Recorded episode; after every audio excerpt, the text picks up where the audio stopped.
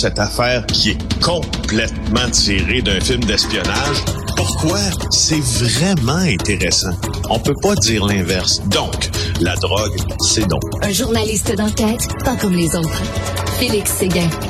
Ah, Félix, j'en reviens pas du reportage que tu nous as présenté à JE vendredi sur Punta Cana, puis l'aéroport de Punta Cana, puis ces cinq membres d'équipage qui ont été arrêtés pendant huit mois.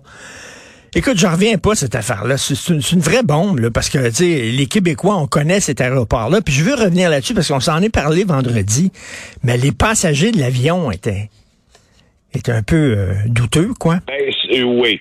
En fait, euh, donc pour résumer, effectivement, il y a tout un équipage, là, comme vous l'avez vu à l'émission de vendredi, de la petite compagnie d'aviation qui transportait des passagers de l'Ouest canadien, qui a été euh, jeté en prison quand euh, on a découvert dans l'appareil 200 kilos de coke. Ça avait été placé à l'insu de l'équipage. L'équipage l'a dénoncé. Puis pour les féliciter, on leur a dit ciao, bye en prison, on révoque vos passeports. Pas de procès, pas d'enquête, pas d'accusation. Ils ont finalement été libérés dans un pays où l'état de droit est, euh, dit-on, là, de toutes parts, extrêmement fragile. Sauf que dans cet avion-là, tu le dis aussi, donc à Punta Cana, il y avait des passagers. Et euh, ces passagers-là sont des euh, gens qui tremblent dans l'immobilier dans l'Ouest canadien et euh, également veulent faire des affaires, il semble, à l'international. Et quand ils ont nolisé le jet pour Punta Cana, le, le le CRJ-100 de cette compagnie torontoise, ils s'en allaient, il semble, avec des clients, dont certains de Dubaï, là, prendre du bon temps, puis aller parler affaires euh, dans les Antilles. Sauf que une enquête, euh, entre autres de mes collègues, et je veux donner le, crédit là-dessus, c'est hyper important, euh, mes collègues de l'émission W5, ce sont mes vis-à-vis de CTV. W5, pour mm-hmm. ceux qui ne savent pas, c'est une émission d'enquête euh, à la chaîne anglophone CTV, qui, qui est depuis aussi très longtemps en ondes.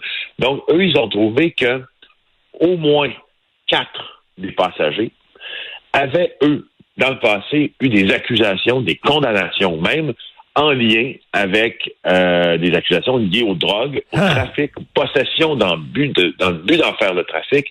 Et je te dis là, il n'y a pas plus, comme on dit, hein, shady, ombragé ben que cette affaire-là et que ces passagers-là.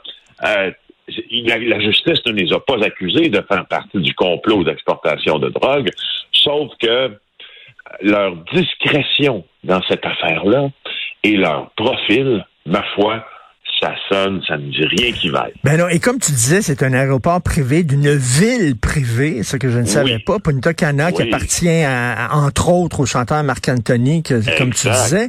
Mais écoute, est-ce que ça se peut que, mettons, on mette euh, de la drogue dans nos bagages à notre insu? Et si ben oui, si bon, ben si oui, la prochaine fois que quelqu'un va en République dominicaine, euh, prenez votre bagage, puis tu sais, tu le, tu le, tu l'enveloppes là dans les aéroports, ça, là. Tu peux mettre comme un gros saran ramp autour de ta valise pour être sûr que personne va l'ouvrir. Je pense que c'est vraiment la solution. Il n'y a pas juste ça. Il y a un truc, si vous allez en République dominicaine, je vais vous le donner dans deux secondes parce que oui, euh, Punta Cana est une ville qui appartient à des intérêts privés, son aéroport aussi. Puis, euh, dans l'émission de JA de vendredi, là, les principaux intervenants établissaient clairement le fonctionnement d'un gang criminel à l'intérieur de l'aéroport qui n'hésite pas d'ailleurs, ils l'ont fait à une touriste belge. Je sais pas si tu te rappelles des images, Richard, parce que encore une affaire complètement débile. Une touriste belge qui vient euh, déposer son bagage pour le mettre en soute au comptoir ben d'enregistrement. Et là, on lui imprime une, on s'en va, puis derrière, on lui imprime une fausse étiquette et à son nom, puis on change de valise on lui donne des nouvelles valises, mais dans lesquelles il y a 50 kilos de drogue. On l'arrête.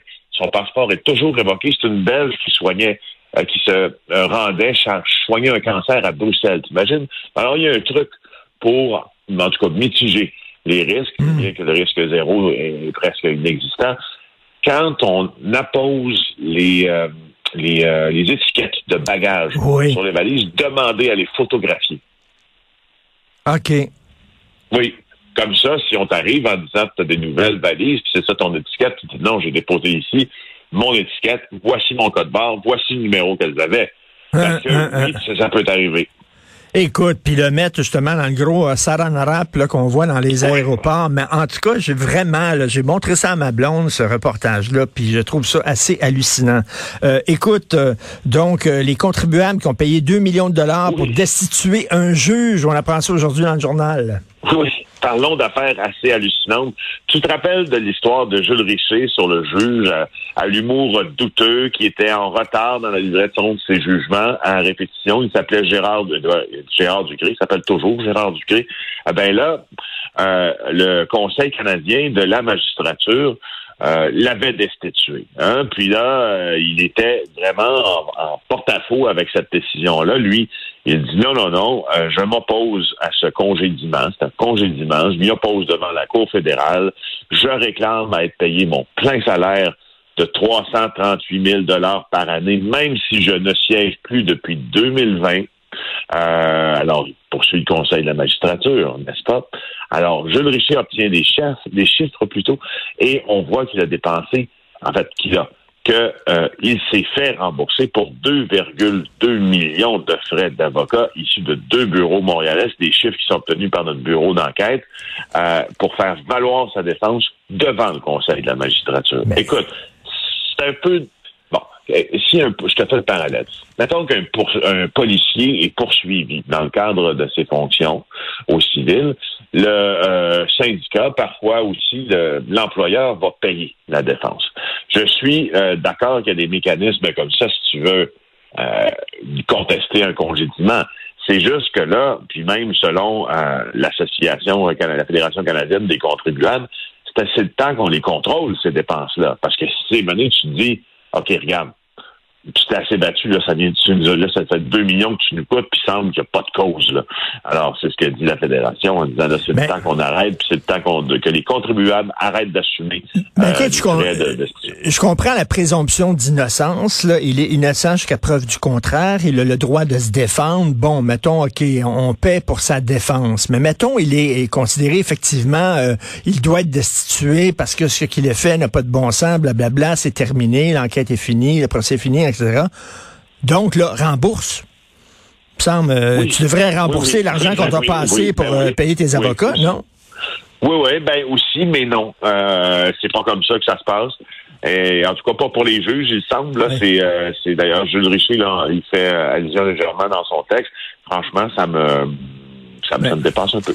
Alors, les États-Unis devraient envahir le Canada parce qu'on est en train de devenir ah. comme Cuba. On est devenu maintenant un pays communiste. Hey, oui, si vous allez là, aller lire ça aujourd'hui, c'est reproduit dans le journal euh, de Montréal, c'est aussi sur euh, plusieurs sites là où on parle longuement des déclarations d'animateurs de Fox Tucker, Tucker Carlson, et lui euh, a dit que, étant donné hein, là que, que, le Canada avait emprisonné euh, la dictature canadienne avait emprisonné des camionneurs lors du dernier convoi de la liberté. Il dit, on devrait les envahir. Il dit, je suis tout à fait, si tu vas regarder le détail de son texte, c'est complètement débile. Il dit, je suis complètement en faveur d'une opération à la baie des cochons du genre au Canada pour libérer ce pays. Je sais pas comment il sait si, si sait comment ça virer à la baie des cochons à Cuba, mais moi c'est drôle. J'ai l'impression qu'il connaît pas son histoire. Écoute, puis euh, c'était pas un gag, là. Il disait pas ça comme gag. Je pense qu'il était diablement sérieux. Oui. Écoute, ça montre à quel point Fox News s'est rendu vraiment n'importe quoi. Donc, euh, envahir euh, le Canada. Je suis pas un fan de Trudeau, mais de là envahir, envoyer l'armée pour libérer le pays, il me semble que c'est un peu fort. Merci beaucoup, Félix Séguin. On se reparle demain. Bonne journée. Salut.